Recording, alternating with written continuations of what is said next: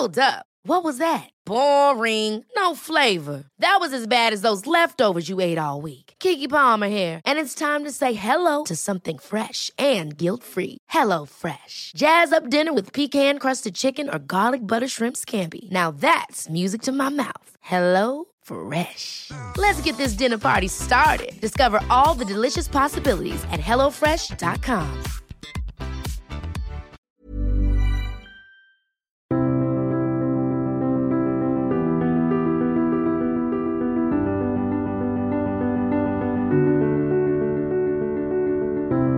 Bonjour et bienvenue pour cette nouvelle émission de Conflit. Je vous rappelle que vous pouvez retrouver sur notre site internet l'ensemble de nos podcasts ainsi que notre numéro actuellement en kiosque intitulé Guerre et paix dans le cyber. Aujourd'hui, nous allons parler de l'Inde, un pays dont on parle de plus en plus mais dont l'histoire ancienne et récente reste finalement assez mal connue. Ancien joyau de la couronne de l'Empire britannique, pays du Mahatma Gandhi et des millions de dieux du panthéon hindou, Frère ennemi du Pakistan, géant démographique et rival régional de la Chine, l'Inde, c'est aussi le pays de tous les défis, de la misère et d'une diversité culturelle, linguistique à donner le tournis. Pour évoquer ce pays complexe et fascinant, je reçois aujourd'hui Gilles Boquera. Bonjour. Bonjour. Merci d'avoir accepté l'invitation de Conflit. Vous êtes historien spécialiste de l'Asie du Sud contemporaine et chercheur associé à la FRS, la Fondation pour la recherche stratégique, vous avez été chercheur au Centre de sciences humaines à New Delhi et résident à l'Institute of Strategic Studies d'Islamabad.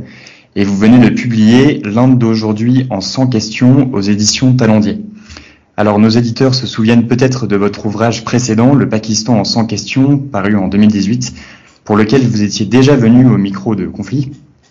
Euh, dans l'Inde d'aujourd'hui, en 100 questions, vous abordez des sujets très variés qui balayent l'histoire, l'économie, la société, la culture indienne. Mais aujourd'hui, j'aimerais vous interroger plus particulièrement sur la puissance indienne, la réalité de sa puissance économique et géopolitique. Et pour commencer, la première question que j'aimerais vous poser euh, concerne l'unité de l'Inde. Vous l'évoquez au début de votre ouvrage. Au lendemain de l'indépendance, personne n'aurait parié une seule seconde sur la viabilité de ce nouvel État, devant euh, l'immense diversité de ses peuples, de ses langues, de sa géographie et de ses religions. Alors, comment expliquez-vous que cette unité indienne ait été maintenue et qu'est-ce qui fait qu'aujourd'hui cette unité indienne euh, se maintient? L'unité indienne s'est maintenue bah, d'abord parce que euh, l'Inde a su garder un cadre démocratique euh, ce qui a permis un peu de dégonfler, les tensions, notamment euh, sur les régions périphériques, euh, notamment au nord-est de l'Inde, où il y a eu des mouvements sécessionnistes au cours de l'histoire, également au Punjab, d'ailleurs, dans les années 80. Donc c'est un recours régulier. Hein. Je rappelle qu'en 2019, l'Inde a connu ses 17e élections législatives au niveau national. Euh, espace d'expression démocratique a été uniquement interrompu du temps de l'état d'urgence imposé par Indira Gandhi entre 75 et 77.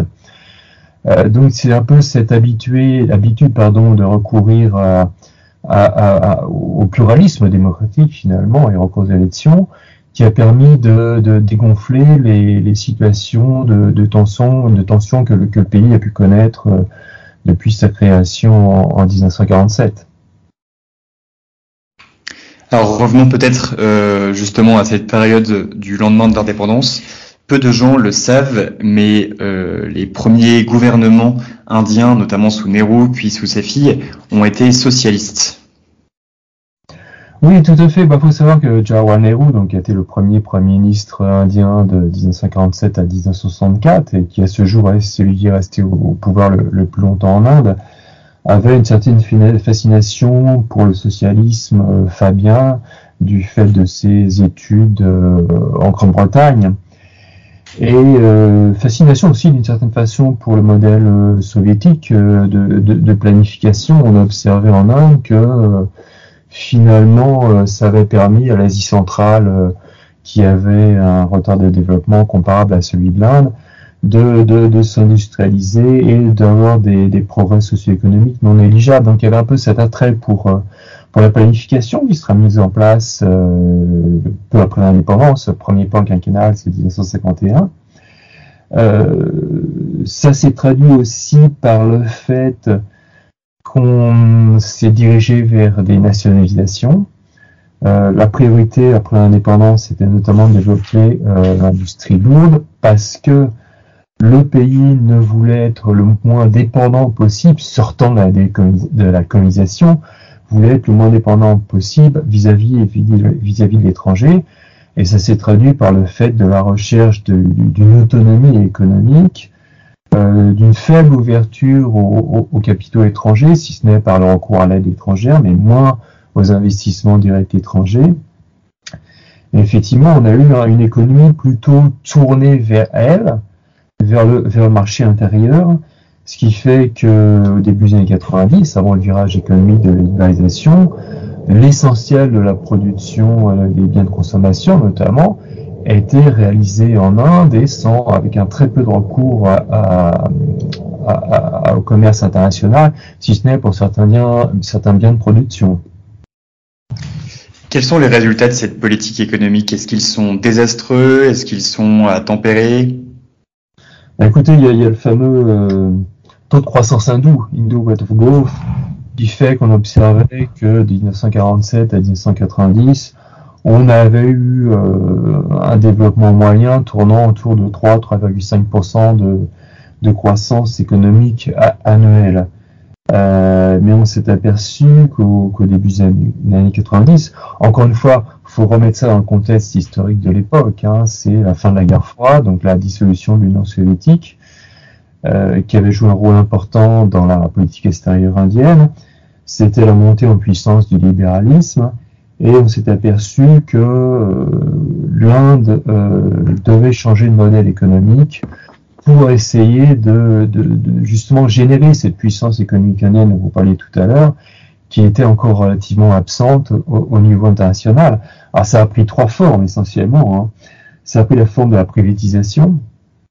Euh, et, encore une fois, cette année, euh, ou c'était en 2020, Narendra Modi a dit qu'il fallait accélérer le processus de privatisation. Euh, ça a pris la forme de la libéralisation économique. Hein euh, faut voir que le secteur industriel indien était très réglementé, ce qu'on a appelé le license Raj, c'est-à-dire que pour euh, développer l'industrie, euh, c'était l'État qui fixait euh, le lieu de production, la quantité de, de, de, de produits à fabriquer par an. Enfin, c'était un problème très très très lourd d'autorisation gouvernementale pour lancer une industrie et la faire tourner. Il y avait un vrai rôle directeur de l'État, une, oui, tout à fait, économique. Euh... Bon, l'Inde néanmoins a toujours gardé un secteur privé euh, non négligeable. Hein. C'était pas une, une, économie totalement étatisée, loin, loin de là. Euh, avec des grands groupes indiens, hein, le fameux groupe Tata par exemple, le groupe Birla, qui sont, sont très très connus aujourd'hui. Euh, troisième axe du, virage économique, c'est aussi la globalisation. Hein. Tout d'un coup, on faisait appel aux, capitaux euh, directs étrangers, ce qui n'était pas aux investissements directs étrangers, ce qui n'était pas forcément, qui n'était vraiment pas le cas précédemment. Euh, juste un exemple, à la fin des années 70, il faut savoir qu'IBM et, et Coca-Cola ont été entre guillemets virés du, marché indien. Oui. Alors, juste pour revenir un petit peu avant euh, cette phase de libéralisation qui commence euh, en gros dans les années 90, euh, vous évoquez, c'est une question très intéressante que vous évoquez dans votre ouvrage, vous parlez du naxalisme, qui sont des mouvements plus ou moins communistes qui ont eu lieu dans le Bengale occidental et dans le Kerala. C'est vrai qu'aujourd'hui, quand on va dans ces régions, on peut être assez surpris de tomber sur des places Lénine ou des places Staline, de découvrir des mouvements ouvriers euh, dont les euh, emblèmes sont la faucille et le marteau. On a l'impression de retomber un peu dans dans l'époque soviétique. Et c'est vrai que les mouvements communistes ont été assez euh, prospères dans certaines régions de l'Inde. Et est-ce que l'Inde a failli être communiste un jour et, quel est le poids de ces mouvements communistes aujourd'hui? Oui, il faut, faut, rappeler que le, un des premiers États, enfin c'était un État de l'Union indienne, à, à permettre d'accéder à des communistes au pouvoir euh, à travers le monde, c'était au Kerala en 1957. À, l'issue d'élections pluralistes, démocratiques, libres, transparentes. et effectivement, il faut rappeler aussi qu'au Bengale occidental, les communistes ont été au pouvoir pendant une trentaine d'années. un autre État, il y a trois États qui ont été dirigés par les communistes en Inde, c'est le Kerala, et, actuellement, d'ailleurs, c'est un Premier ministre euh, communiste qui dirige cet État. Euh, donc c'est le Kerala, le, le, occidental et aussi le petit État du Tripura au, nord-est euh, de l'Inde. donc il y a eu vraiment un mouvement communiste fort, important, mais il n'y a jamais eu vraiment de perspective d'une accession d'un Premier ministre au niveau national euh, communiste. Ça a été évoqué un moment au, milieu des années 90, quand il y a eu une certaine instabilité gouvernementale, et, on a parlé d'un mouvement de coalition qui pourrait être dirigé par un dirigeant, Jyoti Basu, qui était à l'époque ministre en chef du, du Bengale occidental. On observe qu'aujourd'hui, le, mouvement communiste et euh, le poids des communistes est, en recul, euh, fortement qui a quasiment disparu, voire totalement disparu euh, au niveau national, au niveau du Parlement national. Euh, mais vous évoquiez tout à l'heure le, mouvement nationaliste, c'est un mouvement en fait euh, radical qui a émergé à la fin des années 60 au, nord du Bengale occidental, qui aujourd'hui perdure certaines poches, dans, l'épine dorsale de l'Inde, dans l'épine forestière qui, traverse l'Inde du, nord au sud, l'Inde centrale du nord au sud, où il y a encore effectivement des, poches euh, natsalites euh, dans des régions essentiellement tribales. Hein. C'est pas un mouvement, euh, c'est pas un mouvement urbain. On parlait de la fin des années 60. Et la fin des années 60, c'était un mouvement plutôt euh, natsalite urbain euh, par des jeunes étudiants qui qui trouvaient leur inspiration dans, dans le maoïsme chinois. Euh, mais ce mouvement nationaliste, donc, qui perdure encore dans des poches euh, éloignées des, grands centres urbains aujourd'hui en Inde, euh, vivote, disons. Hein. On ne peut pas dire qu'il qu'il représente une menace réelle sur sur la stabilité au niveau national ou même au niveau des, des États de l'Union indienne. D'accord. Alors, avant de parler de la, de définitivement parler de la libéralisation de l'économie indienne, peut-être une, dernière question sur euh, Indira Gandhi, qui est vraiment une des grandes figures de la politique contemporaine indienne. On la compare très souvent à Thatcher, on l'appelle la, la, la, l'Iron Lady of India, la dame de fer de l'Inde alors que finalement, euh, elle, est, euh, elle est socialiste dans sa manière de faire de la politique et de faire de l'économie politique, contrairement à Thatcher qui est une ultralibérale.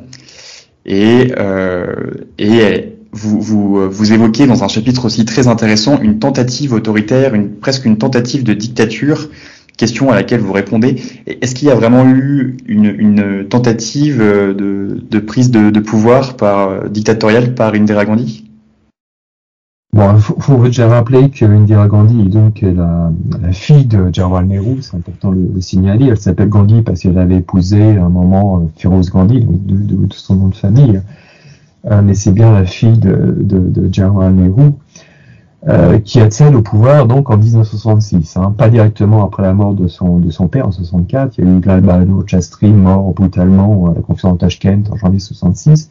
Donc Indira Gandhi euh, arrive au pouvoir en, en 66 euh, mise en avant notamment par les classiques du Parti du Congrès, euh, parce qu'on s'est dit, ils disaient à l'époque, on va pouvoir la manipuler, c'est une femme fragile, euh, c'est pas du tout passé comme ça. Au contraire, au point qu'au début des années 70, on a un slogan qui fait fureur, c'est que c'est Indira is India, India is Indira. Euh, donc c'est une forme qui, femme qui s'affirme, euh, effectivement, développant notamment une politique euh, de gauche, euh, renforçant l'emprise de l'État sur l'économie, hein, notamment au tournant des 70 avec la nationalisation des banques, du secteur de l'assurance notamment. Et en plus, le début des 70, c'est son ordre de Loire. Hein. C'est la victoire contre les, Pakistanais, à la création, euh, à, l'occasion du troisième conflit indo-pakistanais, en 71, c'est autour de la création d'un État au Pakistan oriental où l'Inde aide les, nationalistes bengalis qui veulent se débarrasser de la tutelle du Pakistan occidental. Euh, je rappelle que lorsque le Pakistan euh, voit le jour en 1947, il est divisé en deux, entre un Pakistan occidental et un Pakistan oriental, séparés par 1500 km de territoire indien. Euh, les nationalistes bengalis au Pakistan oriental se soulèvent en 71, sont aidés euh, par les Indiens en sous-main euh, d'abord et par intervention de l'armée indienne en décembre 1971 et en 15 jours c'est réglé. L'armée pakistanaise capitule et ce qui entraîne la création du, Bangladesh. Donc c'est une histoire, une histoire énorme, claire et nette cette fois-ci contre le Pakistan. Et c'est finalement l'apogée d'Indira Gandhi. Alors vous parliez de la tentative euh, dérive dictatoriale d'Indira Gandhi. C'est vrai qu'en en, fin juin 1975, elle impose l'état d'urgence. Euh, les opposants politiques sont arrêtés, plusieurs sont mis en prison. Euh, il y a une censure qui se met en place. Mais ce, qu'il faut aussi retenir, retenir pardon, c'est que Indira Gandhi, euh, en mars 77, même pas deux ans plus tard, sort de cet euh, passage entre guillemets dictatorial par des élections libres euh, et pluralistes. Euh, les opposants politiques sont libérés avant les élections et elle perd ces élections. donc c'est intéressant de voir comme quoi il y a une réelle résilience démocratique en Inde c'est que euh, ces dérives euh, dictatoriales, encore une fois, ne, durent pas. Et Indira Gandhi elle-même veut en sortir. Bon, effectivement, on peut légitimement estimer qu'elle pensait pas perdre les élections. Euh, mais bon, elle perd les élections, elle quitte le pouvoir. Très peu de temps d'ailleurs qu'elle revient au pouvoir en janvier 1980 la coalition qui avait euh, réussi à défaire Indira Gandhi, euh, qui allait de la gauche à, aux nationalistes hindous d'ailleurs, qui sont actuellement au pouvoir, euh, fait que le pays devient un gouvernement, un gouvernement, un gouvernement du fait des tensions qui peut exister, qui pouvaient exister dans cette coalition très très hétéroclite. Alors juste après euh, Indira Gandhi, enfin un peu après, son fils euh, Rajiv Gandhi prendra le pouvoir, et c'est à partir de euh, son mandat qu'on peut parler de libéralisation de l'économie. Et aux prémices de cette libéralisation de l'économie, on retrouve un épisode connu aussi de l'histoire économique indienne qui s'appelle la Révolution verte et qui fera de l'Inde un grand producteur mondial de riz, de blé, de lait, alors même qu'il était auparavant euh, dépendant de l'aide alimentaire euh, d'organisations internationales. Qu'est-ce que c'est précisément que cette révolution verte, Gilles Bocara? Oui, alors là, il faut, encore ouvrir une page historique. Il euh, faut voir qu'au milieu des années 60, l'Inde est menacée par la famine. Et on se dit comment faire pour sortir de ces situations sans recourir à ce qui se passe effectivement au milieu des années 60, l'Inde est sauvée de la famine en fait par des recours massifs à l'importation de, surplus euh, américains. Il euh, faut savoir que depuis le milieu des années 50, il y a euh, l'Inde recours à, des importations de céréales américaines dans le cadre de la, ce qu'on appelle la Public Law Authority, la PL 480, qui permet de se procurer un surplus américain. D'ailleurs, l'aide américaine, euh, durant cette période, euh, est finalement plus, plus alimentaire que qu'elle indirectement vers le développement euh, industriel des pays qui passe plutôt par l'aide soviétique. Donc, comme il y a 60, ben on se dit qu'il faut faire sortir de cette situation de dépendance et d'importation céréalière étrangère. Il faut savoir qu'à l'époque, le, pays connaît une croissance démographique relativement élevée. Donc, on va recourir à des, semences, à une variété de semences. Et euh, deuxième point important, c'est que euh,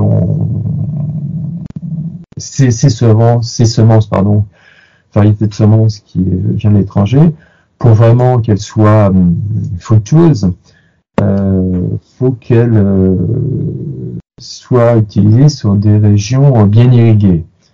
Et ces régions bien irriguées, hein, c'est à l'époque, c'est surtout le Punjab et l'Ariana, euh, là où il y a des, grands fleuves qui traversent ces régions et qui avaient aussi bénéficié de la politique de, mise en de construction de, canaux durant la condition britannique. Donc le Punjab à la, frontière avec le Pakistan. Ouais, absolument. Donc c'est ce qui devient le, le grenier, le Haryana aussi, qui est juste au, sud du Punjab, entre Delhi et Punjab, qui devient le grenier à, céréales euh, du pays. Et c'est aussi pourquoi aujourd'hui on a des manifestations, de manifestations de, de fermiers qui sont essentiellement centrés sur sur ces deux États de l'Union indienne, le Punjab et, et l'Haryana. Mais très rapidement, euh, cette révolution verte donne des résultats euh, probants, vu que à partir du, début 70, euh, l'Inde devient autosuffisante en matière de céréalière. Et aujourd'hui, l'Inde dispose de stocks de céréales très importants, bien au-delà de ce, qui est, ce qui est jugé utile comme une réserve stratégique.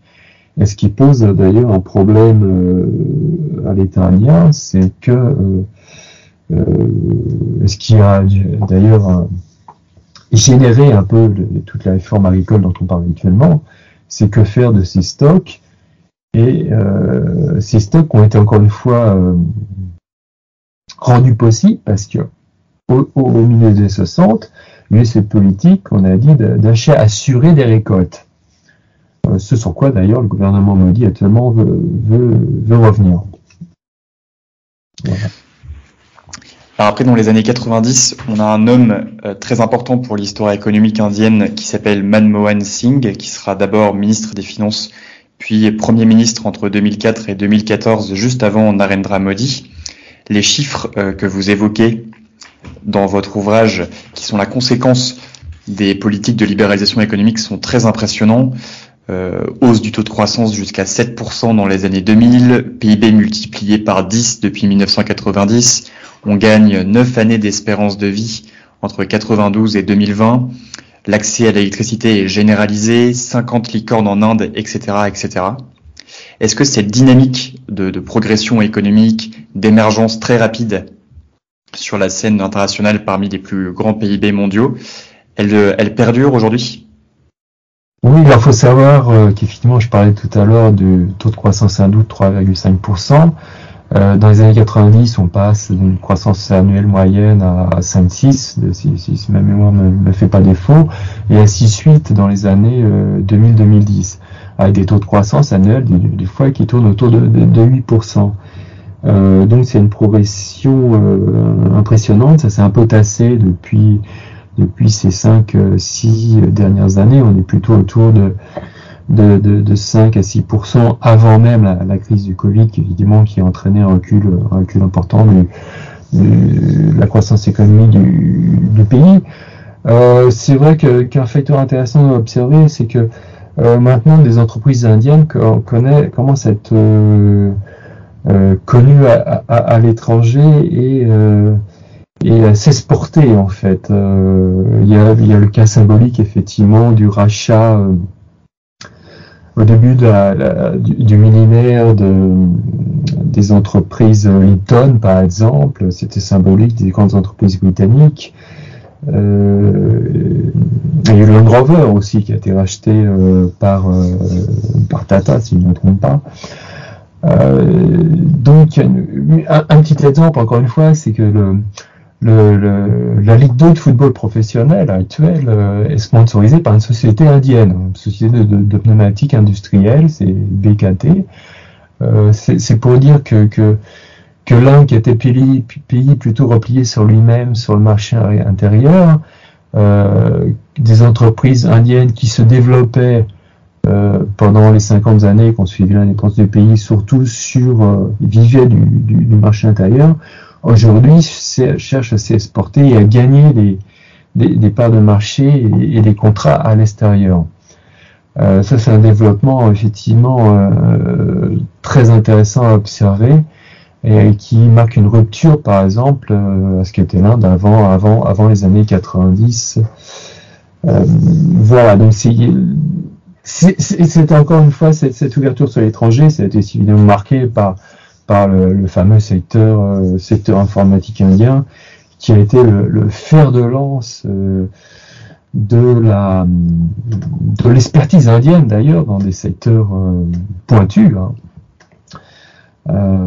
qui ne s'arrêtent pas d'ailleurs seulement seulement l'informatique. Il faut savoir que, que l'Inde émerge de plus en plus comme une comme une puissance aussi spatiale. C'est une question que j'aborde dans une question d'ailleurs euh, traitée dans, le livre dont, vous avez parlé.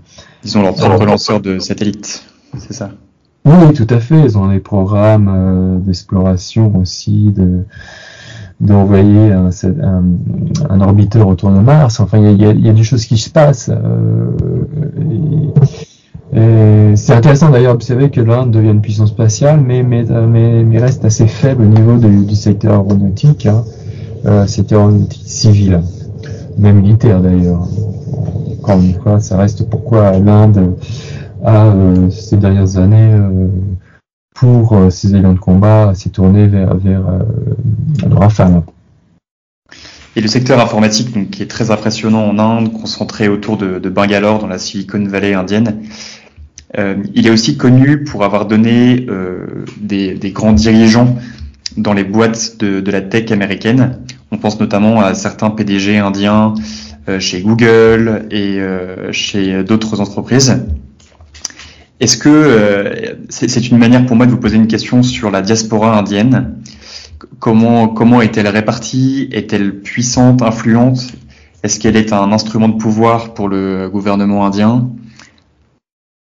Oui, absolument. Ce qui est intéressant, il y a une nette évolution vis-à-vis de cette, euh, cette euh, population indienne à l'étranger.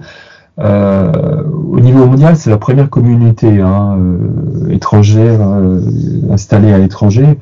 On estime que ce qu'on appelle les People of Indian Origin, les PIO, c'est 18 millions d'habitants, auxquels il faut ajouter 13 millions de ce qu'on appelle NRA, les Non-Resident Indians, qui sont des Indiens qui sont installés étrangers, mais qui n'ont pas pris la nécessité du pays dans lequel ils vivent. Donc ça fait en total 31 millions d'habitants, c'est très important. Euh, population qui est un peu délaissée. Hein. C'est vrai que quand l'Inde était tournée sur elle-même, elle s'est pas tellement intéressée à cette à, à ces populations qui comme comme relais d'influence, par exemple. Euh, ça a surtout émergé au début des années 2000 qu'on a commencé à vouloir vraiment comptabiliser même cette, population. Il y a un rapport qui a été rendu en 2001 à la demande du gouvernement Vajpayee à l'époque. Euh, donc on a commencé à s'intéresser à et en quoi cette population euh, pouvait euh, pas être seulement un, une fuite de cerveau, euh, pas un brain drain, mais devenir un brain gain, un gain de cerveau en fait. Euh, sachant encore une fois, donc, euh, cette population, il y, a, une population qui, s'est implantée notamment dans le Golfe les 70, après le boom, boom pétrolier dans le Golfe, bon, qui n'était pas une population très très très très qualifiée finalement. Euh, mais là-dessus, à partir des années 60, mais un peu avant, et surtout à partir des années 70-80, il y a eu un mouvement intéressant à observer d'ailleurs parce que euh, autant par exemple pour un pays comme le Pakistan, la communauté expatriée euh, qualifiée euh, se trouve surtout en Grande-Bretagne. Hein. En Inde, on est passé directement aux États-Unis. On passait de, de code bleu finalement qui allait faire fortune en Grande-Bretagne. Maintenant, c'est surtout les États-Unis. Dans les quartiers résidentiels, par exemple des grandes villes indiennes, il n'y a pas une famille qui souvent n'a pas quelqu'un, un membre de la famille qui s'est installé aux États-Unis. Qui fait d'ailleurs qu'aujourd'hui, la communauté indienne aux États-Unis la communauté étrangère la plus aisée. Hein. Euh, ingénieurs, docteurs, et qui aujourd'hui, même dans sur la, sur la, dans la vie politique américaine, hein, qui fait qu'aujourd'hui, il y a une volonté de s'appuyer sur cette communauté. On a vu à chaque fois que Narendra Modi aux États-Unis, on a organisé des grands rassemblements autour de cette communauté dans des stades. Euh, donc il y a eu vraiment un, changement de qui est lié aussi donc à ce tournant de la globalisation au début des années 90, qui s'est accéléré ensuite, de vouloir s'appuyer sur cette communauté. Je parlais des États-Unis, euh, un point important aussi, euh, je parlais du Golfe aussi, de cette communauté, euh, on, chiffre environ, si je ne me trompe pas, 8 millions d'Indiens qui travaillent dans le Golfe arabique, Golfe Persique et péninsule arabique. Il y a aussi une forte communauté indienne, historiquement d'ailleurs, en Asie du Sud-Est. C'est lié au fait que du temps de la britannique, on s'est appuyé sur, on a fait venir beaucoup de, de travailleurs, c'était un travail forcé d'ailleurs souvent, euh, notamment des Tamouls, euh, pour aller travailler dans les plantations euh, en Birmanie, en Malaisie, Sri Lanka, jusqu'au Fidji même. Hein. Mm. Plantation de canne à sucre, EVA, caoutchouc, etc., de thé en Malaisie. ce qui fait qu'aujourd'hui à Singapour, d'ailleurs, euh, même au sein de, la direction du pays. Hein, les, Indiens ont, un poids non négligeable. Et beaucoup d'ailleurs d'entreprises indiennes s'appuient sur Singapour pour pour se tourner vers, un marché régional des îles Sud-Est. Alors justement concernant le voisinage de l'Inde, on a souvent cette vision euh, géopolitique de l'Inde d'un pays très isolé, euh, en tout cas euh, en tout cas régionalement parlant, avec le Pakistan, à l'ouest, la Chine euh, au nord, et tous les États qui normalement gravitent autour de l'Inde, comme le Népal, le Bhoutan, le Sri Lanka, qui sont aujourd'hui petit à petit tenus par la dette chinoise. Euh, Qu'en est-il du point de vue des échanges économiques? Qui sont les principaux pays partenaires de l'Inde d'un point de vue commercial? Le, principal partenaire euh, commercial de l'Inde, surtout si on ajoute aux chiffres de la Chine continentale ce, ce Hong Kong, c'est précisément euh, la Chine, hein. euh, surtout pour les exportations. Euh, ce qu'il faut surtout voir, ce qui a été frappant, c'est que la place de la Chine dans, le commerce international de l'Inde a explosé sur deux décennies, très très très très rapidement. Euh, à l'exportation, bon, euh, le Tibet reste un marché privilégié, les États-Unis notamment, avec lequel l'Inde entretient une balance commerciale bénéficiaires, hein, ce qui, ce qui n'est pas le cas avec beaucoup de pays.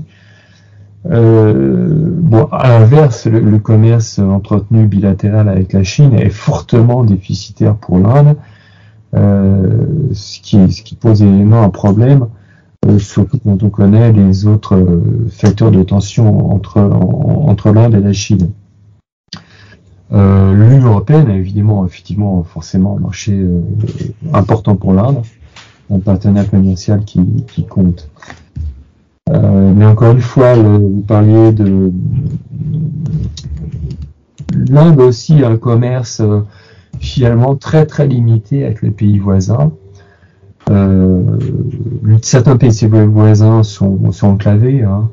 Le, Bhoutan, le, Népal, qui sont assez indépendants du marché indien pour s'approvisionner en produits, mais aussi en, termes de, transit, vu que ça, passe par le territoire indien. Euh, mais ce qui embête beaucoup les Indiens, c'est effectivement euh, la place croissante euh, que prend la Chine au niveau d'influence politique, mais au niveau commercial aussi, en termes d'investissement, dans ce que l'Inde considère comme son précaré, c'est-à-dire les, États régionaux que sont le Sri Lanka, le Bangladesh, le Bhoutan euh, et le Népal. Alors justement, sur le Bangladesh, c'est un pays dont on ne parle pas beaucoup, alors qu'il a quand même 160 millions d'habitants, ce qui est énorme. Euh, on, on, connaît l'histoire euh, de l'indépendance du Bangladesh soutenue par l'Inde contre le Pakistan actuel.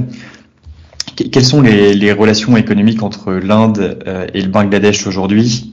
Sachant qu'il y a aussi euh, aujourd'hui avec les, politiques nationalistes de Modi des sujets quant à l'émigration musulmane qui vient du Bangladesh. Est-ce que les rapports sont bons? Est-ce que les échanges sont nombreux? Oui, il faut effectivement voir que ce que je rappelais tout à l'heure, que, l'Inde est finalement directement responsable dans la création du, Bangladesh en soutenant le mouvement indépendantiste en 1971 euh, que longtemps, pendant longtemps, le Bangladesh a essayé de se détourner de cette emprise indienne.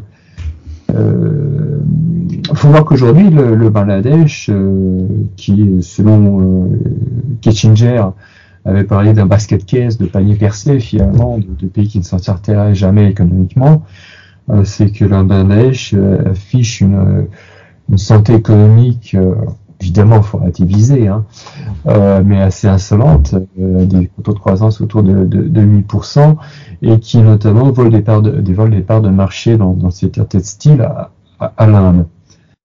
Euh, les relations entre les deux pays depuis que Sheikh Hasina est au pouvoir au, Bangladesh et encore été réélu triomphalement en 2018 euh, sont, sont, sont, plutôt bonnes.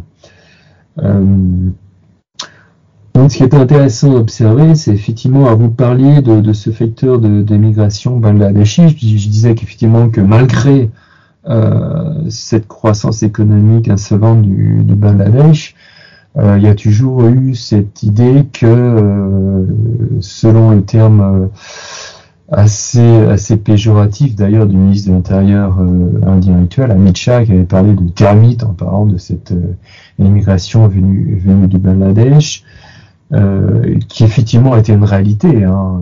C'est vrai que l'État frontalier de Assam euh, a connu une forte migration Bangladesh qui a, qui a entraîné des, des fortes tensions dans cet État dans les années 90. Il y a un mouvement étudiant d'ailleurs qui s'était créé contre cette immigration euh, euh, venue du, du, du Bangladesh. Euh, c'est un facteur euh, d'inquiétude mais euh, qui a été exploité électoralement euh, à l'époque par le parti du Congrès en sa faveur, maintenant euh, par le parti euh, des nationalistes hindous, le Bharatiya Janata Party, euh, qui a essayé d'en faire un peu d'un épouvantail, vocation, vocation politique intérieure. Il y aura encore beaucoup de choses à dire sur le positionnement de la puissance indienne dans la région de l'Asie du Sud. Malheureusement, euh, nous n'aurons pas le temps d'évoquer tous ces sujets. J'aimerais surtout revenir avec vous sur le sujet de la puissance indienne en elle-même, puisque finalement, à la fin de votre ouvrage, vous la décrivez aussi comme une puissance fragile, puisqu'elle aura à faire face dans les prochaines décennies, voire dans les prochaines années, à des défis absolument immenses. Et peut-être que nous pouvons évoquer maintenant ces défis qui concernent l'eau, évidemment, les ressources hydriques, et également la pollution des sols. La pollution de l'air, évidemment, 21 des, des 30 21 des villes parmi les 30 villes les plus polluées au monde sont indiennes. Et, euh, peut-être d'autres sujets aussi sur la démographie qu'on évoquera après. Mais d'abord sur, sur ce sujet de l'eau et de la pollution. Oui, effectivement, il faut, savoir euh, que par exemple, euh, l'accès à l'eau par habitant, par tête d'habitant, euh, en Inde depuis, depuis la création en 47 du pays, euh, a été divisé par 4. C'est pas un problème unique à l'Inde, hein. c'est par 5 au Pakistan, du fait effectivement de, de cette croissance démographique et heureusement du développement économique des pays. Euh, mais la conséquence, c'est qu'aujourd'hui, un Indien sur deux est confronté à une situation de, de stress hydrique et cette situation euh, promet de devenir de plus en plus euh, problématique euh, c'est généré notamment euh, par le fait que euh, les ressources hydriques sont consommées à 90% par l'agriculture. Hein. On parlait de la révolution ouverte tout, tout, à l'heure. Effectivement, c'est très bien d'avoir parvenu à un niveau d'autosuffisance alimentaire, notamment dans le secteur des céréales. Euh, mais ça s'est fait en pompant euh, allègrement dans les, dans nappes phréatiques du pays, hein, qui ont baissé euh, de façon assez, assez dramatique. et ce qui va pas manquer de, de créer un problème. Alors d'autant plus, on baissé d'autant plus que généralement cette consommation d'eau en, en par des pompes hydrauliques, par des pompes électriques hydrauliques, euh, fait, est d'autant plus aisé que généralement l'électricité pour les fermiers euh, n'est jamais ou quasiment jamais payée. Donc on n'hésite pas à utiliser euh, allègrement des pompes pour aller euh, pomper de l'eau dans, dans, le sous-sol. Mais ça a une, les implications effectivement à terme euh, extrêmement euh, extrêmement problématiques sur l'accès à l'eau que pourtant euh, Narendra Modi avait promis, ou a promis que d'ici 2024, il y a très bientôt, tous les Indiens auront accès à l'eau au robinet. On verra si cette promesse se réalise. Vous parliez de la pollution de, l'air, effectivement, c'est un gros problème. Ça va bientôt l'être dans, quelques semaines, parce que généralement le pic de la pollution, c'est euh, la saison froide, c'est à partir notamment de la mi-novembre. Alors il y a eu des efforts qui ont été faits. Je me rappelle qu'à la fin des années 90, j'étais, en Inde et la, Cour suprême avait interdit euh, dans la capitale indienne, euh, avait obligé plutôt les transports publics, les, les taxis scooters à recourir au gaz euh, euh, comprimé pour euh, comme facteur de, de, combustible. Ça a permis brutalement de réduire le niveau de pollution, mais ça a été de courte durée parce qu'en parallèle, le, le, trafic automobile en Inde a, complètement explosé. Euh, je peux parler de mon expérience personnelle. Il faut savoir qu'à Delhi, au début des années 90, euh, il y avait quasiment pas de feu rouge n'y pas de feu rouge parce qu'il n'y avait pas de, voitures. Euh, évidemment, aujourd'hui, c'est impensable. Euh, les autoponts, les, les flyovers, hein, ont, explosé en Inde. Hein. Enfin, il n'y a pas de grande ville indienne qui n'est pas ces flyovers. Il n'y a pas. Il euh, faut savoir qu'aujourd'hui, ce qui était quasiment inconnu, le, premier métro en Inde, c'était quelque temps dans les années 80. Euh, aujourd'hui, il y a 15 villes indiennes qui ont, ont un métro. Euh, ça s'est développé euh, très très rapidement aussi pour, pour, répondre à cette euh, croissance démographique urbaine, à ces problèmes du, transport. Mais si le, les transports publics vont développer, notamment le métro, ça, ça empêche que, que l'augmentation du trafic automobile est telle que, encore une fois, la croissance économique du pays, l'industrialisation du pays euh, fait que euh, faut savoir aussi qu'un facteur important de population c'est le fait que euh, le secteur des micro, petites et moyennes entreprises en Inde, ce qu'on appelle aussi le secteur informel, hein, le secteur informel de l'économie indienne, c'est 90%, 90 de, de, l'économie du pays. C'est très très important. Hein. Il, y a, il, y a, 64 millions de, micro, petites et moyennes entreprises indiennes. Et c'est généralement ces entreprises bah, sont euh, polluent beaucoup parce que c'est des petites entreprises, artisanat, et elles n'ont pas vraiment euh, les ressources financières pour investir dans des technologies qui permettraient de, réduire la pollution. Et ces problèmes démographiques, vont aller en s'accélérant parce que vous expliquez très bien qu'une la majeure partie de la population aujourd'hui est jeune, que l'exode rural est toujours une réalité, donc ces populations vont se déplacer vers les villes parfois par centaines de millions et ces jeunes, il va falloir les nourrir, les loger, leur trouver du travail. Donc dans les prochaines années, ces problèmes-là vont aller euh, en s'agrandissant. Oui, absolument. Il faut savoir que tout de même 45% de la population en Inde a moins de, 25 ans. 86% euh, a moins de 55 ans, donc ça va être un autre problème de l'Inde, parce que c'est un pays qui a tout de même réalisé sa, transition démographique. Hein. Le, euh, le taux euh, de moyen d'enfants de, par, par femme, c'est 2,2. Hein. Le taux de remplacement de génération, c'est 2,1. Donc c'est un pays qui a tout de même réalisé sa transition démographique. l'âge moyen, l'âge médian, c'est tout de même il est presque à 29 ans maintenant. Hein. Il était à 21 ans, je crois, il y a, il y a, il y a 20-30 ans. Donc c'est une population qui finalement reste jeune, effectivement, et ça être un problème de, de fournir d'un emploi à cette jeunesse qui est de plus en plus qualifiée d'ailleurs, euh, et qui désespère de, de, de, trouver un travail. C'est vraiment un problème qu'on qu dirait fréquemment à la c'est que de plus en plus de jeunes gens très qualifiés sont obligés de faire des petits boulots et n'arrivent pas à sortir de, de ces petits boulots pour euh, avoir des boulots qui correspondent à leur niveau de, de, de qualification. Effectivement, c'est un, c'est un problème. Donc, euh, puis vous parlez des aides rurales, effectivement. Euh, euh, rurales d'ailleurs dont on a vu euh, les, les, les conséquences euh, malheureuses au moment de la, du, de la crise du Covid, la première vague du Covid en Inde, hein, c'était au printemps de 2020 quand on a vu ces, ces masses de travers journaliers qui viennent de, villages euh, indiens, euh, aller chercher fortune, euh, fortune entre guillemets évidemment, juste obtenir de quoi survivre et pouvoir renvoyer quelques quelques subsides à, leur famille euh, restée au village et qui sont retrouvés du, jour au lendemain sans emploi et qui ont repris le chemin inverse de l'exil, non pas de la campagne vers les villes, mais des villes euh, vers la campagne, euh, abandonnées à eux-mêmes et cherchant les moyens de, de rentrer dans leur village, certains en marchant sur plusieurs dizaines, voire centaines de kilomètres. Eh bien, euh, merci beaucoup Gilles Boquera pour cette présentation de l'Inde, de sa puissance économique et des enjeux de demain. Je rappelle le titre de votre ouvrage, L'Inde d'aujourd'hui en 100 questions, paru aux éditions Talendier.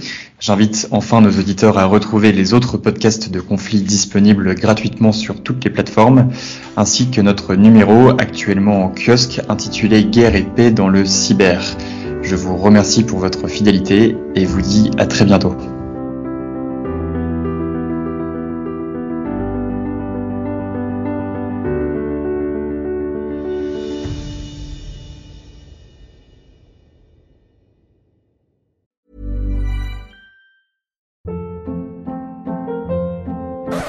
Hold up. What was that? Boring. No flavor. That was as bad as those leftovers you ate all week. Kiki Palmer here, and it's time to say hello to something fresh and guilt-free. Hello Fresh. Jazz up dinner with pecan-crusted chicken or garlic butter shrimp scampi. Now that's music to my mouth. Hello Fresh. Let's get this dinner party started. Discover all the delicious possibilities at hellofresh.com.